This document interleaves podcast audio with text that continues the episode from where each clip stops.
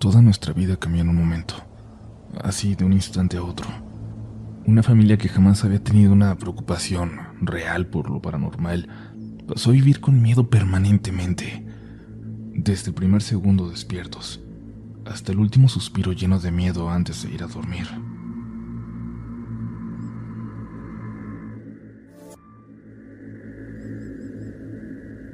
No es que no creyera en los fantasmas, supongo que sin entenderlos, en el fondo siempre estuve convencido de que en el mundo existen más cosas de las que podemos explicar con la ciencia. Pero nunca pensé que podría tratarse de algo tan abrumador, de algo que te va chupando la vida. Esta es mi historia. Todo lo que voy a contar sucede en casa de mi madre, la misma casa donde crecimos mi hermano mayor y yo, que no conocimos a mi papá. La misma donde cuando éramos adolescentes, mi mamá vivió con su segundo esposo y tuvo a mi hermana. Y tuvimos una vida relativamente feliz los cinco y tranquila hasta la muerte de mi padrastro. Cuando tuvimos que dejar la escuela mi hermano y yo y nos pusimos a trabajar. Jamás en esa casa, y estoy siendo completamente honesto porque esto es muy importante, jamás en esa casa tuvimos la más mínima experiencia sobrenatural. No se escuchaban ruidos, no había sombras, no se nos prendían las luces ni nos cambiaban las cosas del lugar. Se los juro, nada en lo más mínimo. Y es por eso que aquel miércoles a las 3 de la tarde, cuando terminaba unas cosas en el trabajo y recibí la llamada de mi madre, no imaginé lo que estaba a punto de decirme. Ven, por favor. Algo... Algo se metió. Alguien. Hay algo en la casa. Le pregunté que si había un ladrón o una persona extraña en casa, a pesar de que la voz de mi mamá, aunque tranquila, no mostraba una urgencia. Dame un rato para terminar aquí y voy para allá, mamá. No te preocupes, le dije. En cuanto colgamos le marqué a Martín, mi hermano. Me dijo que ya le había llamado también mi mamá, que ya estaba en camino hacia su casa. Tampoco estaba tan preocupado, pero para mi madre habían sido difíciles esos últimos meses. Se había quedado sola por primera vez en esa casa. Mi hermano y yo teníamos años que nos habíamos ido, que habíamos formado nuestras respectivas familias, pero mi hermana Alejandra se acababa de ir a estudiar la universidad a la capital.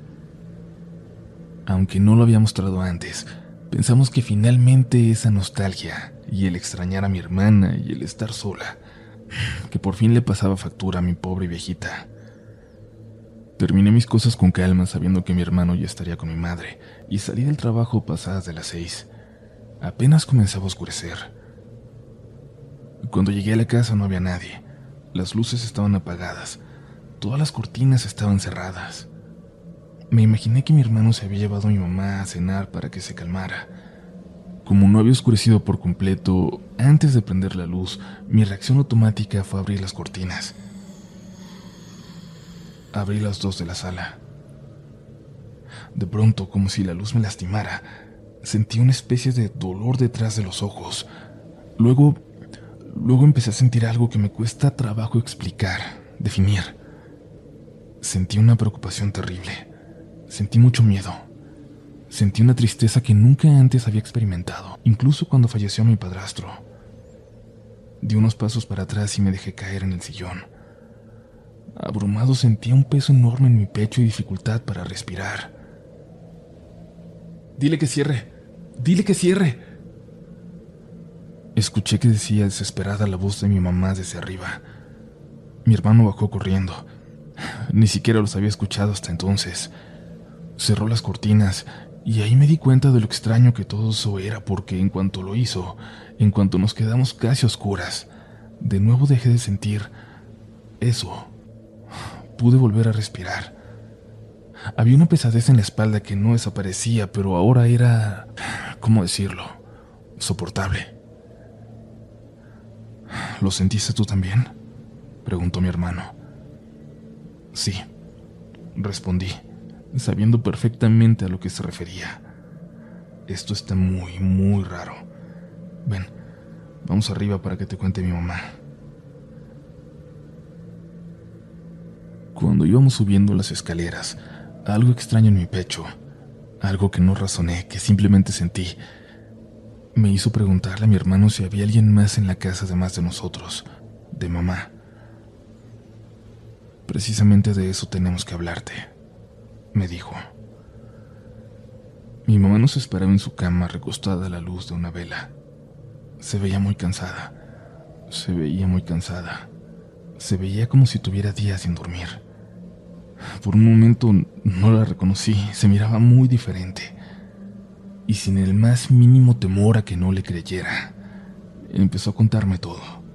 Sin ninguna duda, sin ningún titubeo. Y me di cuenta que en ese momento ya lo que menos le importaba es que sonara a una locura todo lo que tenía que contar. Tienes desde el viernes aquí, nos dijo. Lo sentí ese día de repente, como si algo hubiera caído sobre la casa, como si todo se hubiera hecho pesado de repente, como si el aire se hubiera vuelto difícil de respirar, como si yo empezara a caminar en un suelo pegajoso, lleno de fango. Pensé que me estaba dando una embolia o algo así y me asusté. Pero luego llegó la tristeza. Me eché a llorar. Pensé que era la nostalgia, pero no podía dejar de hacerlo. Sentía que iba a llorar hasta morirme. Me tomé mis pastillas. Me salí al patio para respirar. Se salieron mis gatos y desde ese día no volvieron a entrar. Vienen todos los días y se quedan en la puerta y salgo con ellos, pero ya no entran a la casa. Ellos, que nunca habían querido estar afuera. En ese momento interrumpí a mi mamá. Necesitaba saber más, entenderlo, pero ella no tenía idea de lo que había ocurrido, de cómo o por qué. No pasó nada extraño, o más bien, nada que ella pudiera definir ese día. Pero cuando vio la casa desde afuera, era como si de pronto se hubiera quedado oscuras, a pesar de que las luces estaban prendidas. Parecía como si iluminaran menos. Los gatitos corrieron despavoridos y ella sabía, estaba segura, de que había algo dentro. Reunió el valor para entrar. Mi mamá es muy independiente, nunca nos llama para pedirnos ayuda, pero eso nunca lo contempló. Es decir, era su casa, era su espacio, un lugar donde no se podía permitir sentir ese miedo. Esa noche al apagar las luces sintió algo de paz. Sintió que descansó por un momento, pero sabía que había alguien más en algún lugar de la casa. No cerca, no en su habitación, pero podía sentirlo. Alguien estaba escondido en algún lugar. Cuando se levantó al baño y prendió la luz, regresó ese peso en el pecho que casi la derriba, que no te deja respirar. Esa tristeza, esa desesperanza absoluta, como se debe sentir el infierno. En cuanto lo apagó de nuevo se fue, y así poco a poco fue descubriendo que mientras menos luz hubiera, menos era la agonía de ese sentimiento.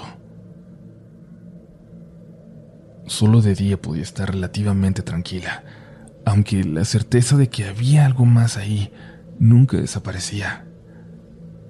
Era como si lo que fuera que estuviera ahí de día durmiera. Pero en cuanto el sol se metía, despertaba. Todo cambiaba. Lo primero que pensó fue en una crisis de ansiedad o depresión, pero eso no explicaba por qué los gatos se habían salido, por qué ya no volvían a la casa.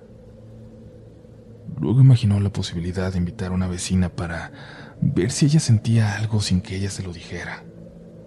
Dejando las luces prendidas, pero aquello era tan horrible que no quiso exponer a nadie más a sentirlo. Así que pensó en uno de sus primos.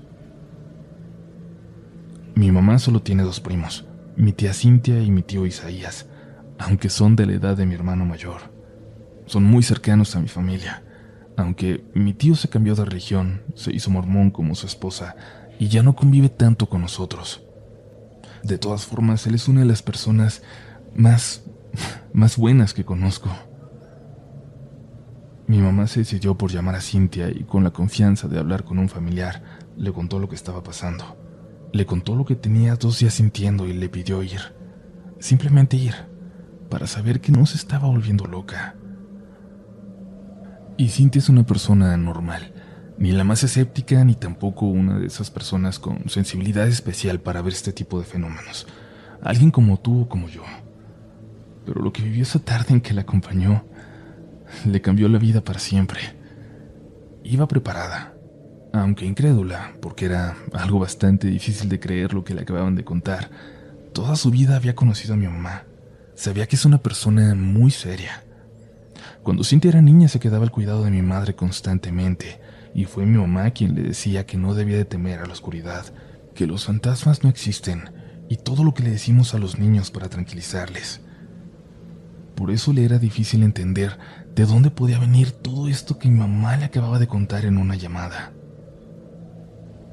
Pero cuenta Cintia que al solo llegar, al pasar la puerta del patio, estuvo segura de que había algo raro, de que la casa se sentía diferente, extraña.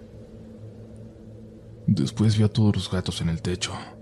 Temerosos de bajar, aunque siempre se le acercaban cuando llegaba. Cuando entró a la casa, mi mamá estaba junto al apagador. Prendió la luz un momento y no habían pasado unos segundos cuando Cintia le pidió que la apagara. Se dio cuenta de que aquello que mi mamá le había intentado explicar sí estaba ahí. Acababa de sentirlo. Mi mamá apagó las luces y prendió unas velas, ya bien distribuidas por toda la casa. Esa luz era la única que no provocaba que aquel manto infernal cayera por completo sobre la casa.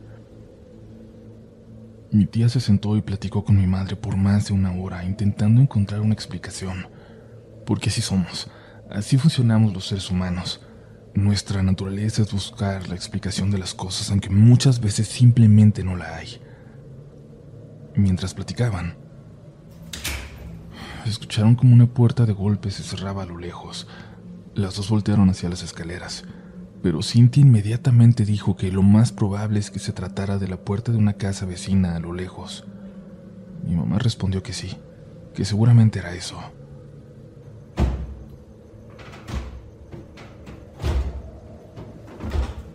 Pero las dos escucharon que alguien venía bajando por las escaleras y se detuvo a la mitad.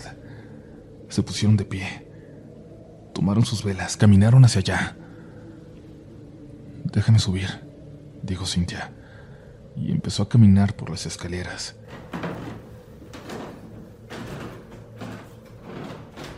No podía verlo, pero al llegar a la mitad se detuvo. Había algo parado frente a ella a dos escalones. No podía verlo, pero podía sentirlo. Estaba absolutamente segura. Le dijo a mi mamá, y ella le pidió que bajara. Hay alguien en las escaleras, dijo Cintia. Sí, también lo siento. A la mitad, ¿verdad? En ese escalón. Mi tía ya no aguantó y salió de la casa. Mi mamá salió detrás de ella. Cintia le pedía que fuera con ella, que se quedara en su casa por lo menos esa noche, pero mi mamá dijo que no, rotundamente no, que nada, ni siquiera algo paranormal, la iba a sacar de su casa de toda la vida. No lo iba a permitir. Hacía mucho desde que murió mi padrastro, que mi mamá no rezaba, que se había alejado de la fe, pero le prometió a Cintia que oraría mucho aquella noche, para que lo que sea que fuera esa sombra que se había cernido sobre su casa se alejara de ahí. Le prometió que estaría bien y sí, al entrar se iba a dirigir a su cuarto, pero sintió que esto todavía estaba en las escaleras, así que no subió a buscar su rosario.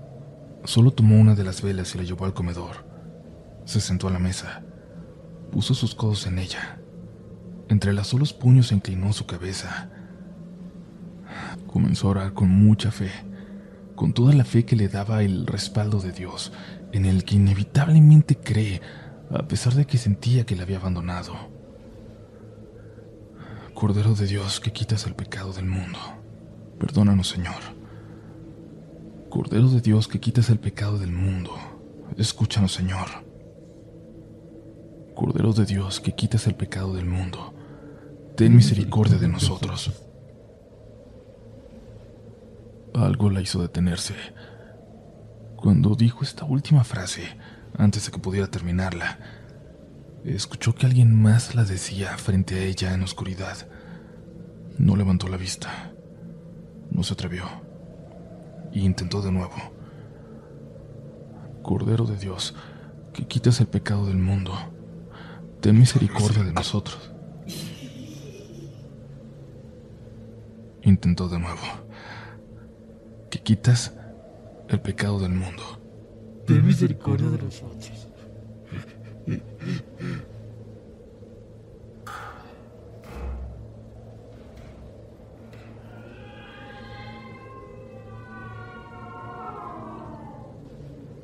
El portón a la calle se abrió y mi mamá escuchó cómo los gatos chillaron en el techo. Se levantó y caminó hasta la puerta. Pensó que quizás Cintia había vuelto, pero no fue así. Solo el patio. El portón estaba abierto. Los gatos la miraban desde arriba. Dice que casi como si desearan poder decirle algo.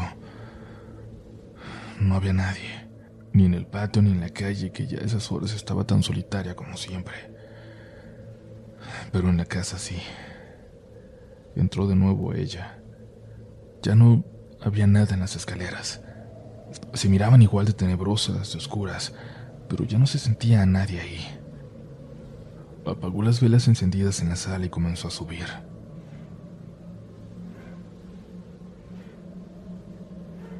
Algo... Algo se escuchaba a lo lejos. Subió despacio con la vela en su mano, apenas iluminando. El sonido venía de su cuarto. Siguió avanzando. Llegó hasta la puerta. Ese ruido estaba justo detrás. La abrió. En cuanto lo hizo, el sonido cesó. No lograba ver qué lo pudo haber provocado, de dónde vendría. Pero sus cajones estaban abiertos. No logró recordar si ella lo había hecho. Pero entonces, en su cama, vio que estaba una bolsa de tela negra con dorado. La tomó y la abrió. Reconoció ese sonido. Dentro de ella tenía su rosario y agua bendita.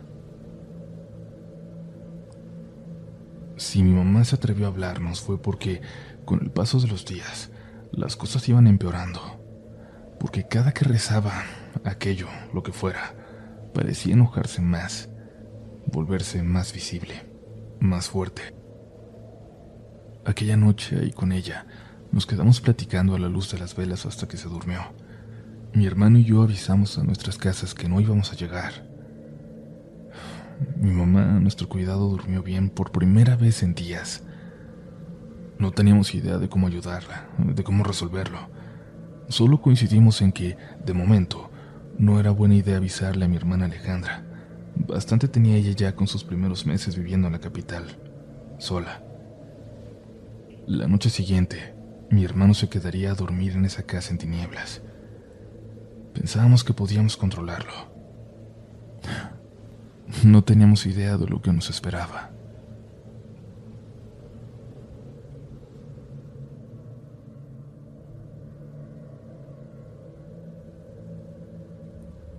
Fue la noche más extraña de mi vida hasta entonces. Sentíamos una especie de intranquilidad que no se iba. Sabíamos que había alguien ahí, en algún lugar de la casa.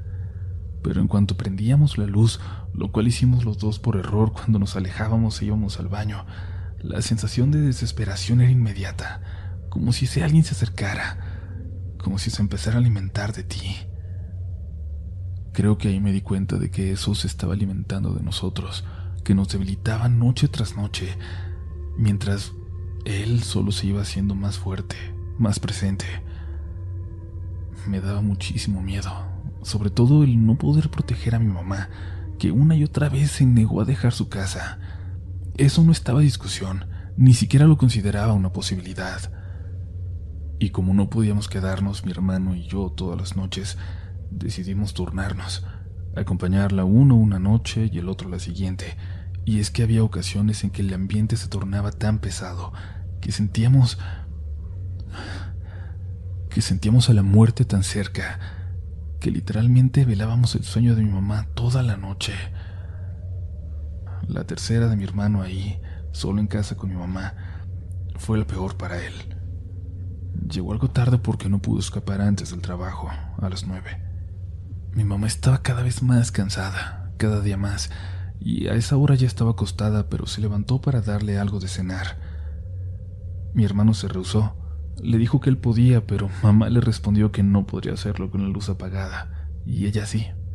Conocía de memoria hasta el último rincón de su casa, y esos días oscuros solo la habían obligado a caminar en la penumbra permanentemente, a memorizarlo aún más. Las velas las prendíamos solo nosotros dos. Mi mamá había aceptado la oscuridad. Mi hermano prendió algunas velas en el comedor y se dispuso a cenar. Mi mamá le dijo que regresaba en un momento y se perdió por el pasillo totalmente negro. Dice mi hermano que fue como verla entrar en la noche, pero con una seguridad de la que él no se creía capaz. Escuchó a los gatos llorar en el techo y los perros de la vecina de enfrente ladrar a lo lejos. Por reflejo se giró para mirar por la ventana, pero las cortinas estaban cerradas por completo.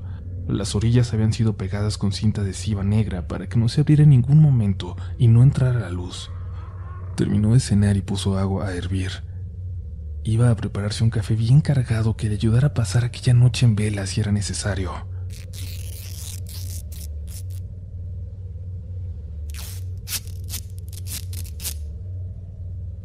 Luego pudo oír cómo se despegaba un poco de la cinta de la ventana. Por la luz que se coló alcanzó a ver la figura de mi mamá asomándose. Se ría un poco, como si pasara algo gracioso allá afuera. ¿Esa luz no te molesta? Le preguntó y le respondió que no con la cabeza. Él terminó de agregar leche y azúcar a su café, muy dulce siempre, como los tomábamos desde niños. Lo cierto, dice, es que no se preocupó. La luz que se metía era casi imperceptible. La noche allá afuera era tan oscura como adentro. Lo único que le decía que seguía existiendo un mundo allá afuera era el ladrar de los perros. Puso atención a la silueta de mi mamá. Notó que tenía el pelo suelto, aunque ella siempre lo usaba recogido.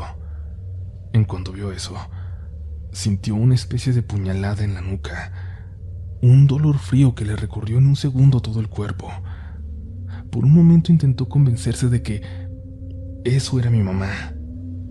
Pero cuando dio un paso hacia ella, esto se movió hacia un lado como ocultándose en la oscuridad de detrás de la cortina. Estaba apenas a unos cinco metros de ella cuando la vio pasar corriendo, pero corriendo muy rápido como si quisiera estrellarse de frente en la pared. ¡Mamá! gritó, pero aquella figura no se detuvo. Siguió corriendo como sumergiéndose en la pared. ¡Mamá! ¡No! Volvió a gritar mientras corría detrás de ella solo para ver que sí, que parecería que se hubiera hundido en esa pared sin dejar huella. Escuchó que mi mamá le respondía desde el baño preguntándole qué pasaba. Él se acercó hasta la puerta y le preguntó si estaba bien. Sí, ahora salgo, le respondió.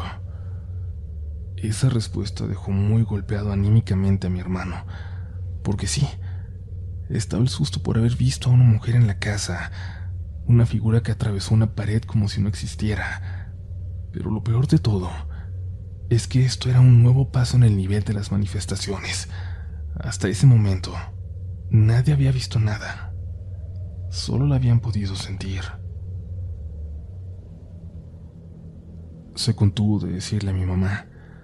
Hizo un esfuerzo sobrehumano para no alterarla. Le dijo que iba a fumar, aunque tenía años sin hacerlo y salió al patio. Seguía sintiendo el mismo terror, ese terror incesante, duro, que te drenaba la energía cada momento que estuviera cerca de la casa. Así que salió a la calle. Cruzó la acera de enfrente y se encontró a un vecino a quien le pidió un cigarro. Como si fuera menos mentira así, lo prendió aunque ni siquiera le dio una calada. En ese momento me llamó. La llamada duraría lo que aquel cigarro en consumirse. Era un descanso para él, un desahogo, pero no tenía mucho tiempo. Tenía que volver. Otra de las vecinas llegaba a su casa y lo saludó. Le preguntó qué tenía. Le dijo que se veía como muy enfermo, y esto incluso lo alcancé a escuchar yo al otro lado de la línea. Hay algo en la casa, me dijo y le contesté molesto que eso ya lo sabíamos. No, no me entiendes. Hay algo ahí. La acabo de ver. Despegando la cinta de la ventana. Pensé que era mi mamá. Le hablé, me contestó. La escuché, carajo. Escuché su respiración. Cómo se reía. Escuchaba a mi pobre hermano e intentaba calmarlo. Seguramente pensarán que yo era un tonto, pero en ese momento todavía me rehusaba creer que algo así pudiera suceder. Es decir, la vibra, la energía maligna que se había pegado a la casa, eso lo alcanzaba a entender. Pero alguien que hubiera visto a alguien ahí dentro era dar un paso hacia una historia que todavía me costaba mucho trabajo creer realmente. Voy a regresar a la casa. Te hablo luego. Intenta llegar mañana temprano por... Se cayó de repente. Pensé que se había cortado la llamada, pero volví a escuchar a mi hermano. Espera. Ven, acompáñame. No, no me cuelgues. Voy a regresar. Podía escucharlo todo. Escuché el portón. Escuché cómo lloraban los gatos al fondo, como habían hecho los últimos días, siempre tristes pero sin abandonar a mi mamá. Mamá, ¿estás ahí? Ma, ¿eres tú? El silencio era tal que escuchaba todo con absoluta claridad, casi hasta el latir de su corazón al otro lado de la línea. Espera, esa no es mi mamá. ¿Quién es? ¿Qué estás viendo? No me respondió. Lo escuchaba avanzar como a tientas. Las velas están apagadas. Todo está oscuro, pero siento mucho miedo. Con el teléfono. Cuélgame e ilumínate con el teléfono. No, no te voy a colgar. No te puedo colgar. ¿Quién es? La puedo escuchar. ¿Quién es? ¿Es la mujer que viste? Yo no la puedo ver. La escucho. Está en la cocina, creo. Las velas están apagadas ya. Ok. ¿Dónde está mi mamá? Salte. Saca a mi mamá de ahí, por favor. No, no. Quiero ver quién es. Quiero ver dónde está. Espera, no. No está en la cocina. La acabo de escuchar detrás de mí. Creo que está subiendo las escaleras. Me voy a acercar. ¿Qué pasó? ¿Todo está bien? Llegué a tientas a las escaleras. Iba a empezar a subir, pero... Siento como si estuviera parada enfrente de mí. Ahí arriba en los escalones. Hubo un momento de silencio total entre mi hermano y yo. Me quedé a la expectativa esperando escucharlo. No quería distraerlo con mi voz. Por un momento fue como si eso que él estaba sintiendo, el miedo que invadía la casa, atravesara la línea telefónica y llegara hasta mí. Creo que ya se subió. Voy a subir despacio. Voy a buscar a mi mamá. No está en su cuarto. No está en el baño, no está aquí arriba. No sé dónde está mi mamá. Tranquilo, tranquilo, por favor. Cálmate. Pon atención. Busca bien. No puede ser que no esté en la casa. Se me taparon los oídos de pronto. Era muy complicado concentrarme a la distancia. Le pregunté mil veces a mi hermano si quería que fuera, pero me insistió en que no en que no fuera menos que se volviera absolutamente necesario. Era bueno tener a alguien con quien hablar en el exterior. Él no le había contado nada a su familia. Solo conmigo podía desahogarse o, o pedir ayuda si ya no había ninguna otra opción. Ma, aquí estoy. La llamada se cortó. Le llamé a mi hermano unas diez veces durante los siguientes minutos y no respondía y al final ni siquiera entraban las llamadas como si hubiera apagado su teléfono. Empecé a prepararme para ir a buscarlo. Estaba muy nervioso. Le avisé a mi mujer que tenía que salir. Que si no le hablaba en una hora para avisarle que todo estaba bien, mandara a alguien a la casa de mi madre. Me preparé mentalmente. Temía que estuvieran en peligro. Temía realmente lo peor. Apenas iba saliendo de casa cuando sonó mi teléfono. Contesté. Era mi mamá. Estamos bien. El teléfono de tu hermano se apagó y me pidió que te marcara, pero estamos bien. Aunque no quería contarme nada, le insistí y le insistí a mi madre para que me contara qué diablos estaba pasando. Ok, ok, pero estamos bien. Tú cálmate, por favor. Regrésate a tu casa. Fue muy extraño porque yo estaba en mi recámara y luego algo me llamó la atención en el pasillo. Salí y... Y escuché a tu hermano gritándome abajo. Le dije que subiera y me vio muy asustado. Me dijo que acababa de pasar por ahí, que no me había visto. Le dije que yo estaba en mi cuarto y me dijo que no, que él había entrado, que había revisado por todas partes. Yo creo que el pobre se lo imaginó porque yo no me moví de aquí. Mamá, no creo que mi hermano se pueda confundir con algo así. Si él dice que subió y fue a tu cuarto es porque es así. Le dije. Y si yo te digo que estaba en el cuarto y que nadie entró, también es porque es cierto. Me respondió enojada. Pero lo importante es otra cosa. Es lo que estamos viendo ahorita. Escuché la voz de mi hermano al fondo. Le decía que todo estaba cerrado, que no se pudieron haber metido por ninguna parte. Al menos eso es lo que entendí. ¿Qué pasó? ¿Quién se metió, ma? Le pregunté desesperado a mi mamá. Hazme un favor. Llama a tu hermana y asegúrate de que esté bien. No la preocupes, por favor, no le digas nada. Solo llámale y pregúntale cómo está. Colgó. Yo no entendía qué pasaba, pero obedecí.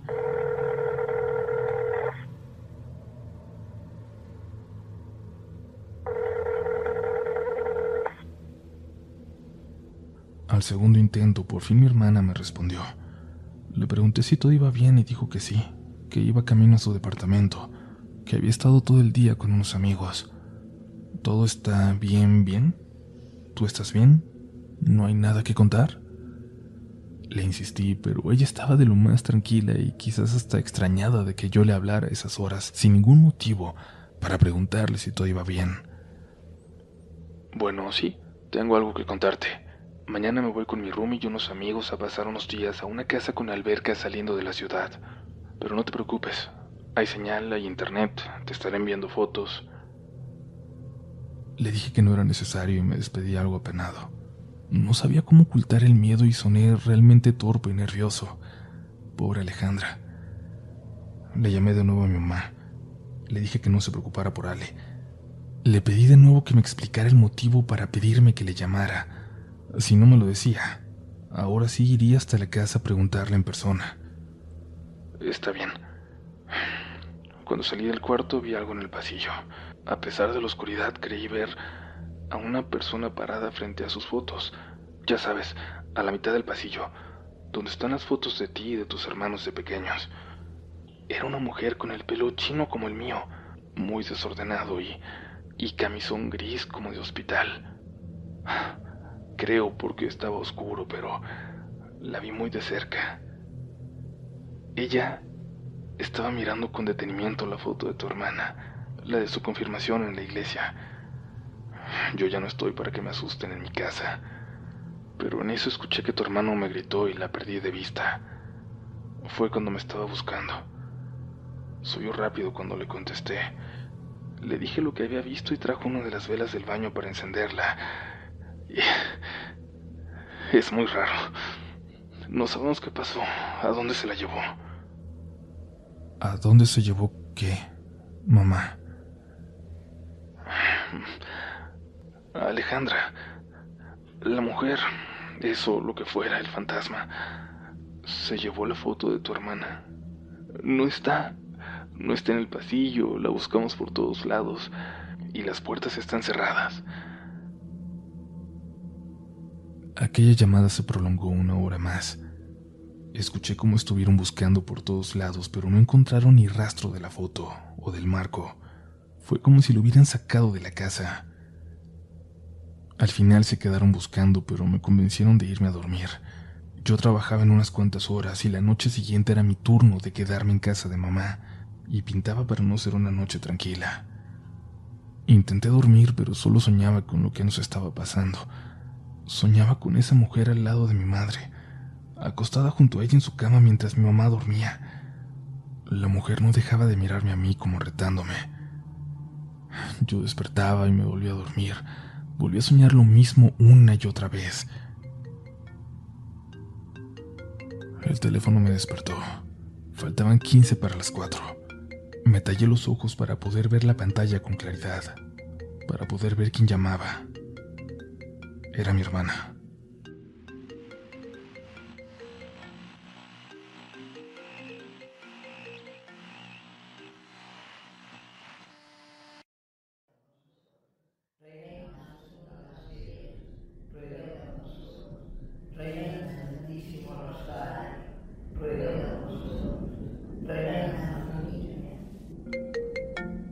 El teléfono me despertó. Faltaban 15 para las 4. Me tallé los ojos para poder ver la pantalla, para poder ver quién llamaba. Era mi hermana.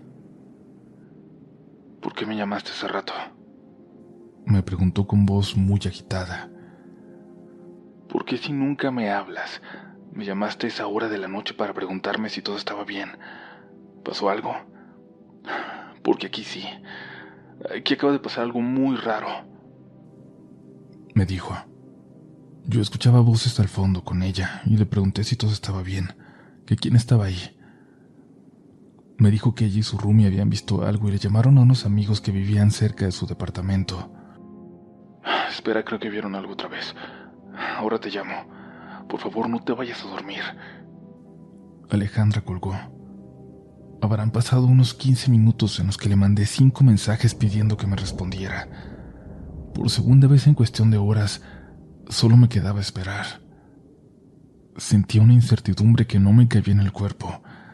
Hay algo realmente perturbador, siento yo, en imaginarte a tu familia en peligro sin saber por lo que están pasando, sin saber cómo ayudar, sin saber cuáles serán sus palabras en la siguiente llamada. Le envié también mensajes a mi hermano en casa de mi madre, pero no me respondió. Esperaba que al menos ahí todo estuviera mejor y él ya se hubiera dormido. Por fin sonó nuevamente el teléfono y lo respondí antes de que terminara el primer timbrazo. Alejandra, ¿todo bien? ¿Cómo estás? Vamos saliendo del departamento. No hay forma de que nos quedemos aquí esta noche. Me dijo. Yo escuchaba movimiento al otro lado de la línea, cómo salían corriendo, cerraban puertas, cómo entraban en un automóvil. Desde que me hablaste me quedé inquieta, como nerviosa.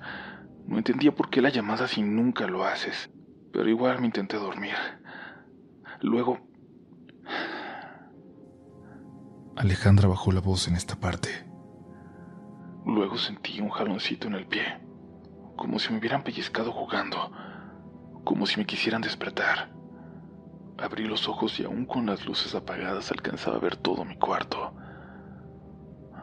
Según yo no había nadie, pero lo había sentido muy real. Alejandra hablaba lento, respiraba profundo.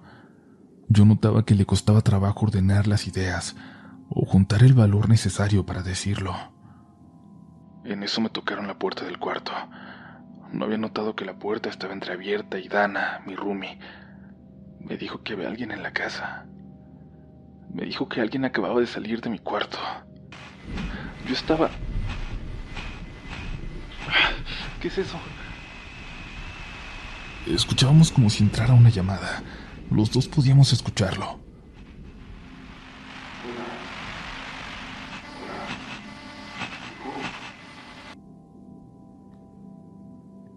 En la línea los dos escuchamos una voz que parecía la de mi mamá, como si intentara hablarnos y no la pudiéramos escuchar nosotros, como si estuviéramos en llamada de tres. ¿Tú contestaste? Pregunté. No. ¿Esa voz es mi mamá? Preguntó mi hermana. Le dije que le iba a hablar para ver si todo estaba bien con ella, y Alejandra me dijo que ella me llamaría en cuanto estuviera a salvo en la casa de sus amigos. Hola. Desperté a la pobre de mi mamá. Hola. Hijo. Solo quería asegurarme de que estuvieran bien, ma. Sigue durmiendo, perdón. Llego con ustedes al amanecer. Sí, hijo. Tu hermano no puede dormir. Yo ya no soportaba esperar al teléfono. Me vestí. Le di un beso a mi mujer que aún dormía y salí a la calle. A manejar sin rumbo por la ciudad, por el único bulevar con un poco de vida a esas horas para sentir algo de normalidad. Mi hermana me llamó y terminó de contarme lo ocurrido en su departamento. Su amiga Dana, su roomie, estaba teniendo pesadillas muy extrañas esa noche. Mi hermana tenía razón para estar nerviosa al haber recibido mi llamada, pero para Dana era una noche completamente normal. Sin embargo, en esos sueños veía a una mujer parada en el cuarto de mi hermana, mirándola a ella, viendo todo alrededor, tocando las cosas como si no pudiera ver y lo descubriera todo con el tacto. Dana al principio solo veía la silueta, pero conforme avanzaba el sueño, podía ir distinguiéndola con mayor claridad. La visión que describió, francamente, me parece espeluznante. Dijo que era un cuerpo casi seco, no podrido sino secándose, con la piel de tono marrón muy oscura y opaca una mujer con apenas algunos mechones de pelo chino. Tenía un vestido blanco como de novia. Cuando mi hermana me dijo ese detalle, yo... Yo no pude evitar pensar en el vestido de su foto de confirmación, de la foto que había desaparecido. Sin embargo, no le dije nada. Ella me dijo que Dana despertó llorando de miedo y tuvo que levantarse para asegurarse de que todo estuviera bien Entreabrió apenas su puerta para ver la de la habitación de mi hermana. Dijo que Dana pudo ver cómo algo salió rápido de ahí. Un bulto inmóvil, una figura de luz que parecía tener la forma de una persona y salió del cuarto para dirigirse a la sala, pero sin movimientos, sin mover los brazos, sin mover piernas. Se apretó los ojos hasta lastimarse para asegurarse de que ya estaba despierta y se acercó al cuarto de mi hermana para despertarla para decirle que alguien acababa de salir de allí, que había alguien en la casa. Las dos se encerraron asustadas, aseguraron la puerta y guardaron silencio. Trataron hasta de contener la respiración. Y es que en ese momento pensaban que podía ser un ladrón. No se escuchaba nada allá afuera, ni un respiro. Las dos pegaron el oído a la pared que separaba aquella habitación de la sala.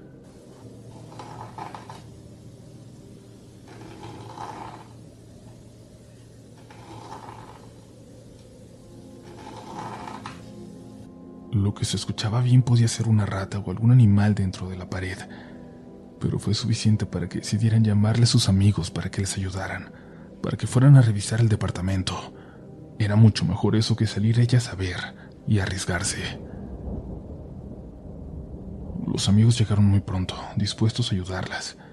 Les avisaron por teléfono cuando estaban abajo y solo en ese momento ellas dos se atrevieron a abrir la puerta, salir corriendo del cuarto, del departamento, y bajar hasta la calle para abrir. Cuando los dos chicos entraron, al mismo tiempo dijeron que no iban a revisar, que salieran de ahí, que tomaran algo de sus cosas y se fueran con ellos. Dice mi hermana que fue como si al cruzar por la puerta cualquier asomo de valentía se les hubiera borrado por completo. Se sentaron todos en la sala por un momento, mirando directamente hacia el pasillo, hacia las dos recámaras. Todas las luces estaban prendidas, las de las recámaras también, y aún así, había algo, algo que no alcanzaban a ver, pero estaban seguros de que si buscaban, lo iban a encontrar. Nadie quería hacer eso. Les pidieron a las chicas que les dijeran qué había pasado, que les contaran todos los detalles, y fue así como mi hermana cayó en cuenta de que se había sentido rara desde que yo llamé. Le pidieron que me hablara, que me preguntara por qué había llamado. Fue cuando mi hermana habló, mientras Dana describía la visión que ella había tenido en su sueño, y es que ya despierta no había visto nada, tampoco mi hermana, pero lo de su sueño Eso sí pudo describirlo con lujo de detalles. Cuando mencionó el vestido, ese vestido como de novia, uno de los chicos salió corriendo del departamento sin decir nada. Solo salió y bajó corriendo las escaleras hasta llegar a la calle. Cuando todos tomaron sus cosas y salieron corriendo detrás de él, se disculpó por haber huido así. Les dijo algo que les heló la sangre. Perdón, chicos. Desde que nos sentamos en el sillón, de reojo veía algo, como una mujer en vestido blanco, muy ancho. Me dio mucho miedo, pero no les dije nada y cuando volteaba, ya no estaba. Me dio mucho miedo, pero no les quise decir nada porque cuando volteaba para verla ya no estaba. Pero cuando Dana dijo que que la mujer que vio tenía vestido, en ese momento de reojo vi cómo esa cosa atravesaba el pasillo acercándose a nosotros.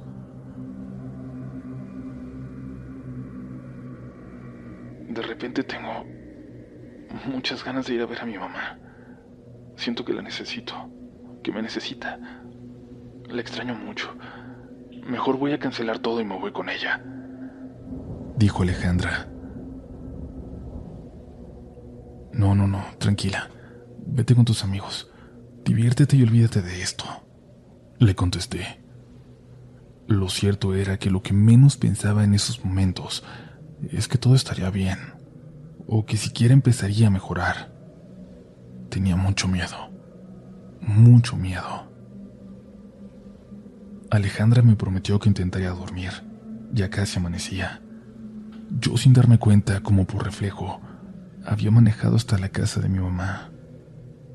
Todos los gatos dormían en el techo. Se negaban a irse. Mi hermano abrió la puerta para pedirme que entrara. Había fingido dormirse para que mi mamá no se preocupara, pero la verdad es que había estado despierto toda la noche y escuchó mi carro llegar. Pasa, Pasa. Tengo que enseñarte algo. Entré con él. Parecía desesperado. Su cara se veía muy cansada, sus ojeras muy oscuras, casi como si fueran golpes. Aunque afuera la noche empezaba a terminar, dentro estaba totalmente oscuro aún. Subimos hasta el pasillo del segundo piso.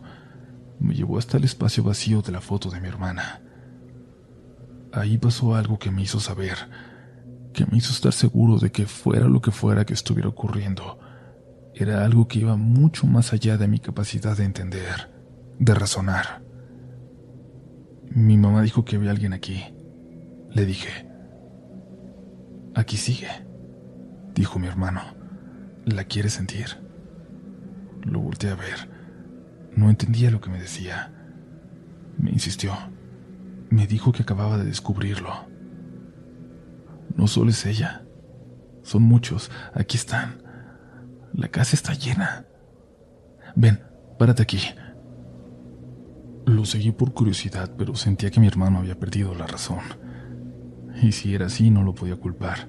Yo estaba a punto de hacerlo también. Dejó la vela a punto de consumirse en un mueble y me llevó de los hombros me colocó justo enfrente al espacio de la fotografía, justo donde mamá había visto a... Y entonces me di cuenta de a qué se refería. Cuando me paré ahí sentí como cuando se te sube el muerto, pero yo estaba parado. Yo estaba poniéndome sobre lo que fuera que seguía ahí, ocupando el mismo espacio, quizás en diferente plano, pero ahí mismo. Se me fue el aire de pronto por completo. Volté a ver a mi hermano intentando decirle que me jalara, que me moviera, que, que no podía moverme, que no podía respirar. Abrí los ojos. Estaba en el cuarto de mi mamá, acostado en su cama. La puerta estaba abierta. Escuchaba a mi mamá y a mi hermano a lo lejos, preparando el desayuno seguramente. Por eso me di cuenta de que había amanecido, pero Ahí dentro seguía siendo de noche. Sentía como si hubiera corrido un maratón, como si me hubieran dado de patadas en el suelo, me sentía terrible. Intenté repasar mis pasos, recordar qué me había ocurrido. Recordé llegar a la casa, a mi hermano abriéndome, llevarme a este lugar donde me hizo pararme. Y luego recordaba sentir cómo estaba yo sobre aquella energía. Recordé que por un momento, antes de desmayarme, pude ver algo. Cualquiera puede decir que lo que vi fue parte de una pesadilla o una alucinación, y tal vez lo sea. Vi la casa llena de muertos, llena de cadáveres deambulando por ahí, secos, flacos, parados por toda la casa, tocando todo, viendo todo, rodeándome a mí, a mi hermano, rodeando a mi mamá dormida en su cama. Después de eso, solo recordaba despertar. Mi hermano se fue un rato después porque a pesar de todo tenía que trabajar. Yo había pedido permiso para estar con mi madre, pero me sentía muy débil. Ni siquiera me podía levantar. Ir al baño me costaba muchísimo esfuerzo. Me di cuenta de que en ese momento yo sería más una carga que, que alguien que pudiera proteger a mi madre. Mi mamá me convenció de tomar una siesta, de intentar descansar para recuperar energía. Acepté. No podía más. Acepté. No podía más. Había intentado permanecer despierto, pero así, así como estaba, no sería de ninguna ayuda. Era como vivir en una realidad distinta. Podía dormir y despertar, dormir y despertar, y dentro de esa casa nunca amanecería. Nunca dejaría de ser de noche. Me sentía muy enfermo, tenía pesadillas. Volví a soñar una y otra vez con ese momento en que estaba parado en el mismo lugar que la mujer que vio a mi madre. Volvía y volvía a soñar con ese instante e intentaba pedirle a mi hermano que no me pusiera ahí. Todas las veces sabía lo que venía y no quería hacerlo. No quería sentir eso. No quería ver la casa de mi madre llena de todos estos cuerpos. Alcancé a escuchar entre sueños que alguien rezaba y me sentí mejor y desperté. Desperté a medias. Logré ver que la puerta seguía abierta. Escuché la radio en la sala y el sonido de mi mamá intentando limpiar en la oscuridad. No tenía idea de qué hora podría ser. Quien fuera que rezara, creí escuchar que, sentado en la mesita donde mi mamá tenía un pequeño escritorio, la tenía a mis espaldas. Me intenté voltear para ver quién era, pero estaba completamente a oscuras. La única luz que llegaba era un reflejo muy tenue que se metía por la puerta del cuarto. Apenas pude moverme cuando me sentí de nuevo como cuando me paré frente a la foto de mi hermana. De repente mi teléfono en el buró. Una llamada entrante. La pantalla, aún con el brillo al mínimo, iluminó algo aquel cuarto. No me podía mover, pero pude ver que que en efecto había alguien ahí, sentado, ahí conmigo. Ma, mamá, ma. Intenté hablarle a mi mamá, pero no podía. No me salía la voz. Ni siquiera podía moverme. Escuché. Escuché de repente llorar a mi mamá, a mi hermano, a mi hermana y algo me dijo que lloraban por mí, como si yo estuviera muerto. Pero luego lloraba yo también, lloraba con ellos. Y entonces dejé de escuchar a mi hermana y mi mamá lloraba diferente y repetía, mi niña, mi niña, como si ella, como si mi hermana... No, eso no, quería ser yo. Si alguien se tenía que morir para que todo terminara, tenía que ser yo porque cualquier otra posibilidad no la soportaría. La luz de mi teléfono se apagó. Se había perdido la llamada.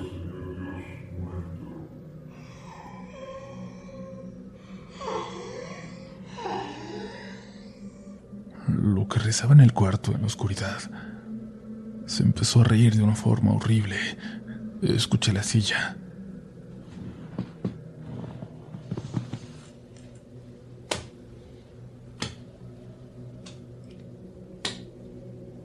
Escuché cómo se levantó y paso a paso se dirigió hasta la puerta. No sabía si eso, si eso iba a salir por mi madre o si iba a cerrar la puerta, a encerrarme, si me quedaría con él. Y las dos posibilidades me llenaban de angustia. Mamá. Alcancé a gritar. La puerta de la habitación se cerró.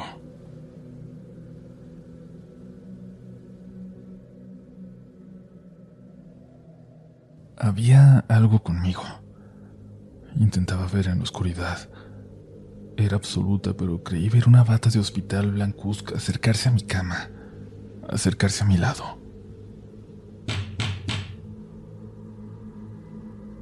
Mi mamá tocó a la puerta. Me preguntó si estaba bien. Mi hermano estaba con ella. Me pidieron que abriera, que le quitara el seguro. Yo quise decirles que yo no lo había puesto, que no me atrevía a levantarme.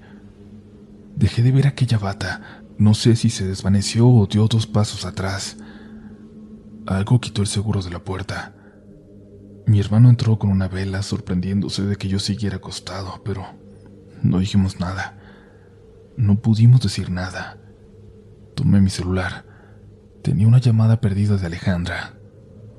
¿Por qué estás aquí? Le pregunté a mi hermano. Porque no es momento de estar solos. Mientras más mejor. Me dijo y yo le mostré la llamada perdida de Ale. Si también ella puede venir, que venga. Cuando por fin Alejandra me contestó, estaba muy agitada, nerviosa, apenas podía expresarse con claridad. Le pregunté si seguía en esa casa a la que iba a ir con sus amigos. Vamos saliendo de aquí. No puedo. Lo que sea que vimos en mi departamento se vino para acá detrás de nosotras. Necesito ver a mi mamá. Vamos para allá. Te veo en cuatro horas. Salí de la habitación y le conté a mi mamá que Alejandra estaba en camino. Ella sintió con la cabeza. Dijo que era bueno que estuviéramos juntos, que le esperaríamos despiertos que podíamos tomar turnos para dormir. Mi hermano se dedicó a tapar cualquier rendija que dejara entrar el más minúsculo reflejo de luz. A estas alturas, sin dormir, con días de cansancio, en mis recuerdos me cuesta distinguir entre los sueños que tenía por segundos en parpadeos largos y todo lo que vimos en realidad. Por eso quiero dejar fuera de mi relato las visiones extrañas, la casa llena de personas paradas por todos lados, de cadáveres secándose. Solo voy a contar lo que vimos al menos dos personas, pero las visiones nos acompañaron a todos, cuando dormíamos, cuando entrecerrábamos los ojos. La luz de las velas comenzó a lastimarnos, así que intentábamos prenderlas solo cuando fuera absolutamente necesario. Los cerillos de madera que por alguna razón tenía mi mamá en un cajón de la cocina, a pesar de tener una estufa eléctrica, nos funcionaban mejor duraban encendidos justo lo necesario para ubicarnos dentro de la casa y no nos hacían sentir tan mal. No nos drenaba la energía.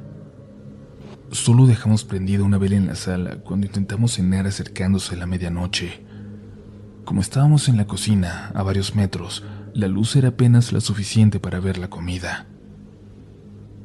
Y, saben, por un momento logramos dejar de sentir aquel peso en nuestro pecho no es que el miedo hubiera desaparecido, no, porque estaba ahí, presente, pero por un momento cenamos y platicamos de otras cosas por primera vez desde que estuvimos juntos.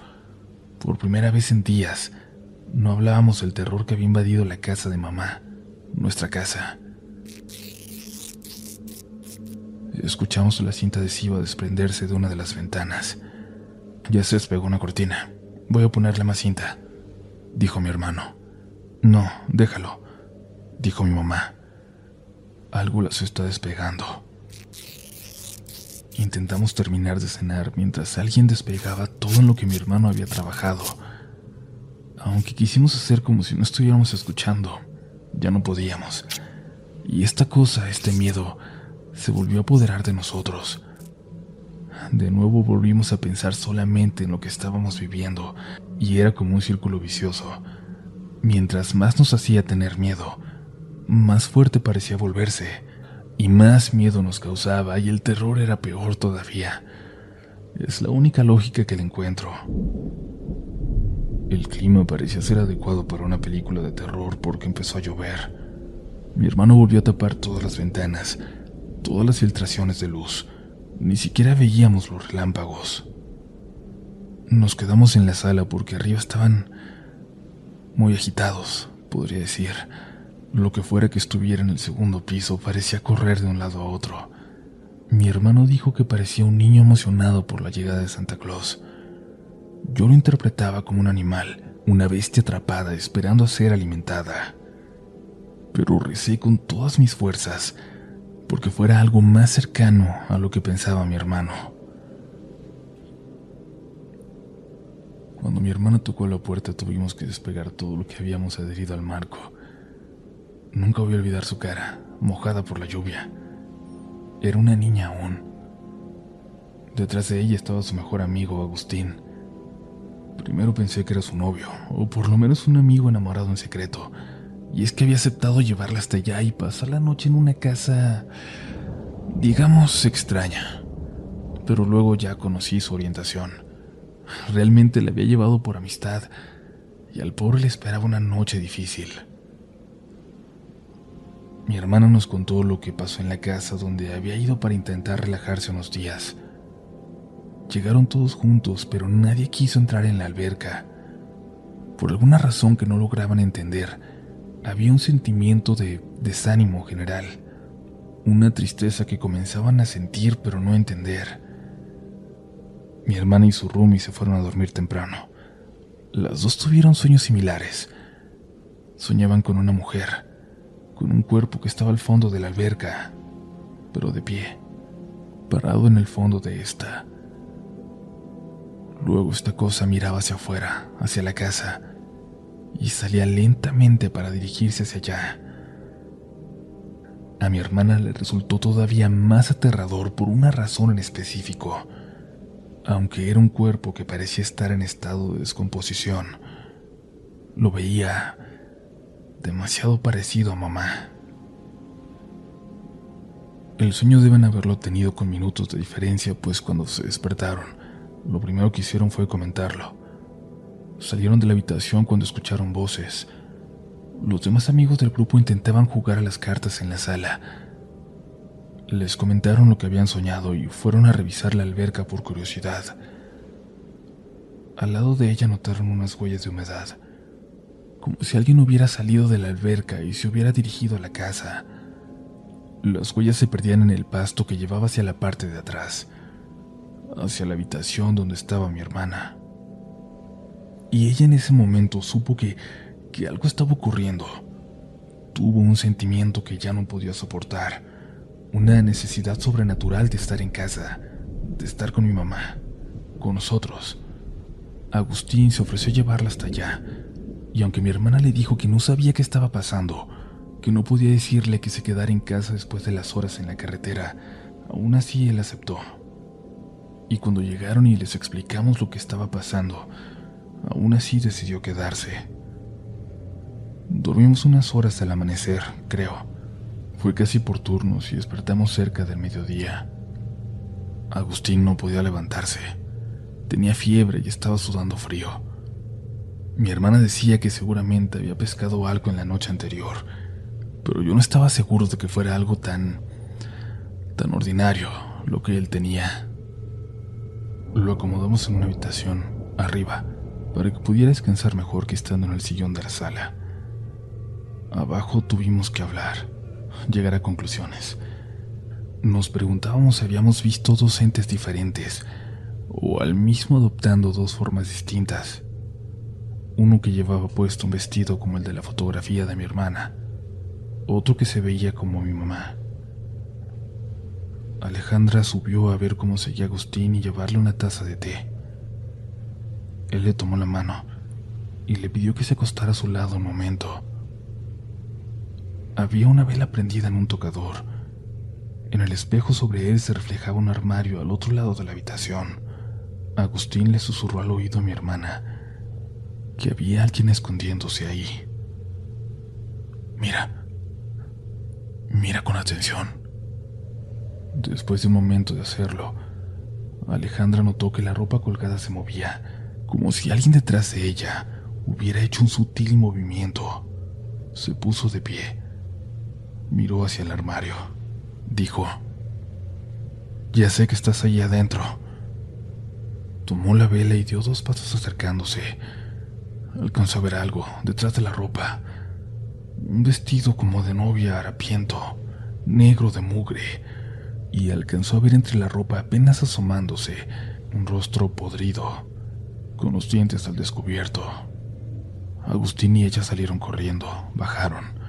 Agustín cayó en la sala agotado por el esfuerzo. Nos dijeron lo que había pasado y mi hermano y yo subimos. Entramos al cuarto. Apagamos la vela que llevábamos y cerramos la puerta detrás de nosotros. Nos acercamos a tientas al armario. Sentimos sus puertas abiertas. Dentro, detrás de la ropa, era muy claro. Se escuchaba alguien respirando con dificultad.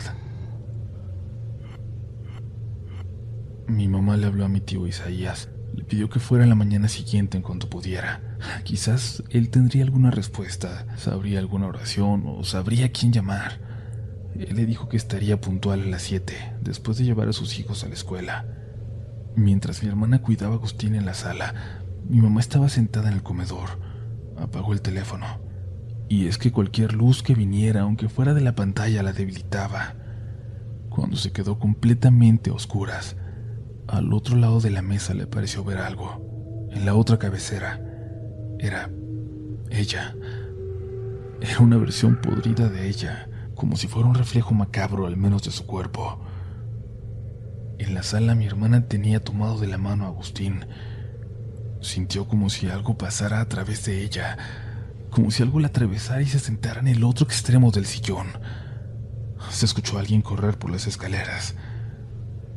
Mientras tanto, nosotros arriba le preguntamos a esta cosa quién era, qué quería, qué teníamos que hacer para que se fuera. Mamá en la cocina no podía dejar de ver esa versión fantasmal de sí misma. Mi hermana en la sala escuchó un susurro frente a ella. Algo parecía rezar. Y ella rezaba también en su mente, esperando que Agustín despertara pronto.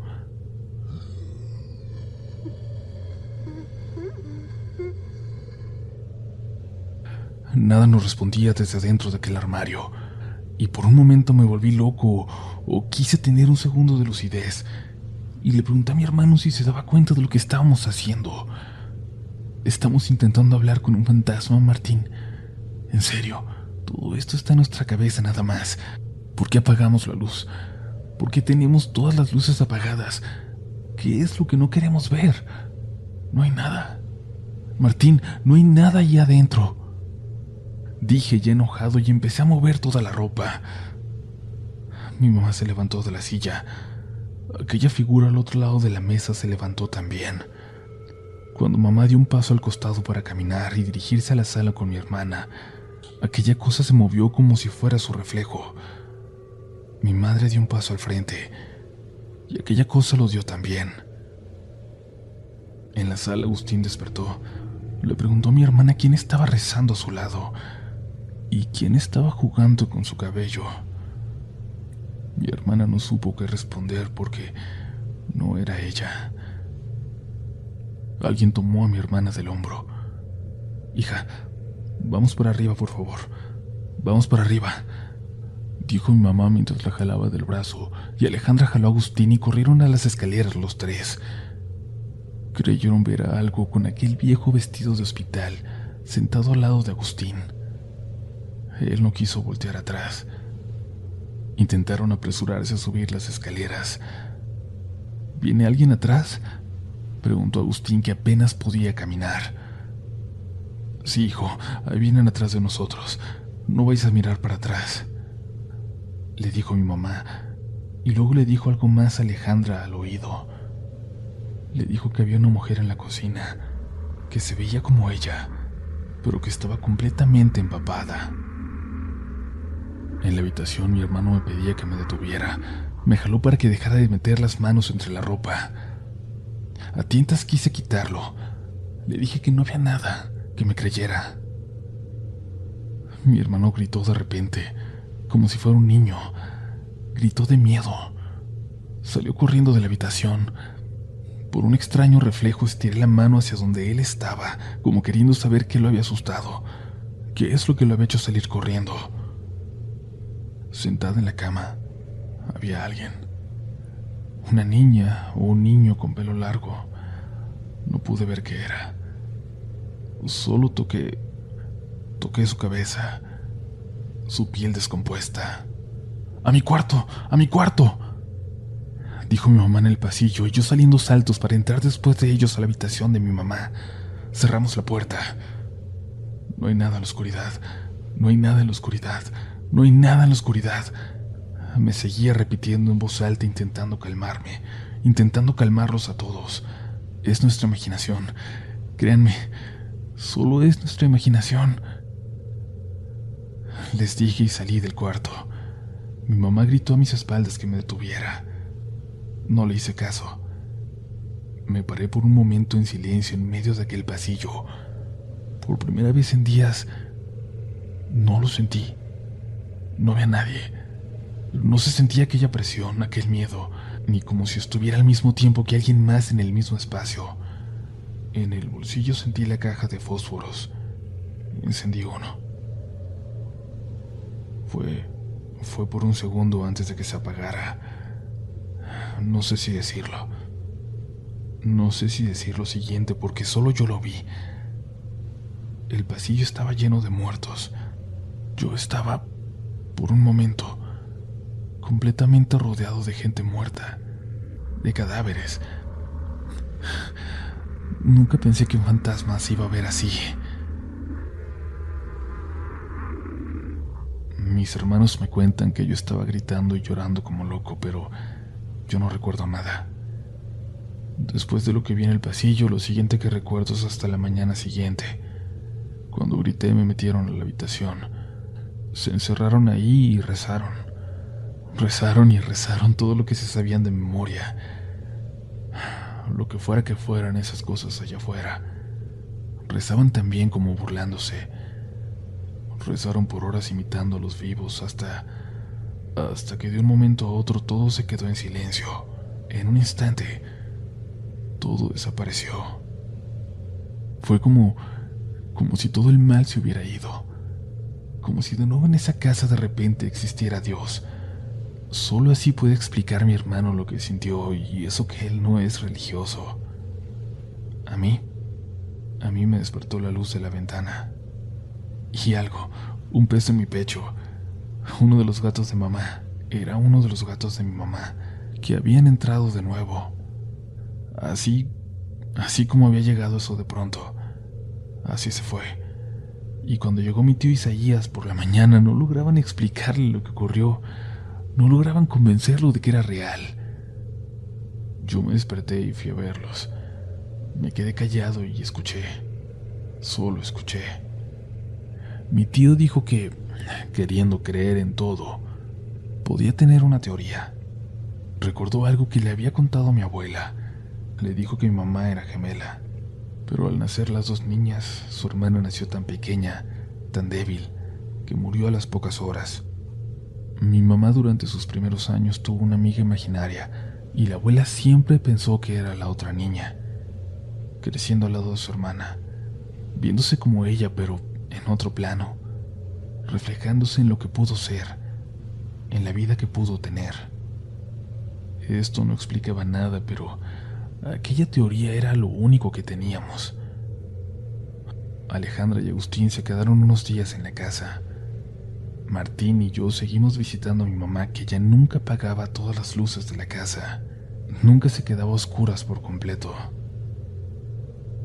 Y luego, Luego ocurrió algo que nos hizo dudar de aquella teoría de mi tío Isaías.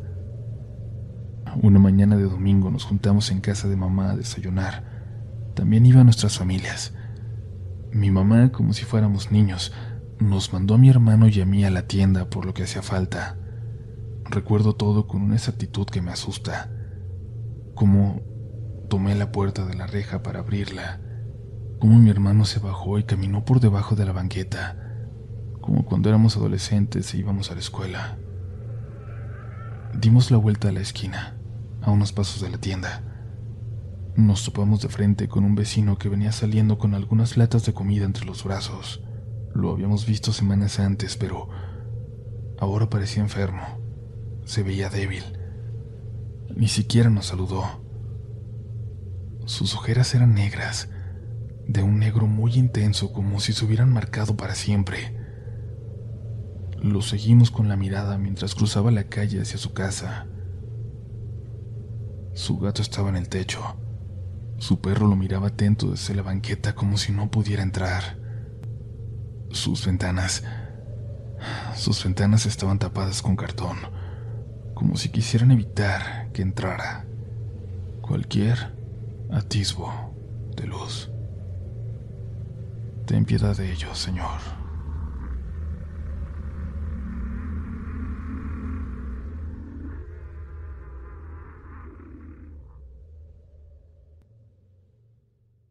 ¿Quieres regalar más que flores este Día de las Madres? The Home Depot te da una idea. Pasa más tiempo con mamá plantando flores coloridas, con macetas y tierra de primera calidad para realzar su jardín. Así sentirá que es su día todos los días. Llévate tierra para macetas Bigoro por solo $8.97 y crece plantas fuertes y saludables dentro y fuera de casa. Recoge en tienda y sigue cultivando más momentos con mamá en The Home Depot. Haces más, logras más. Más detalles en homedepot.com diagonal delivery.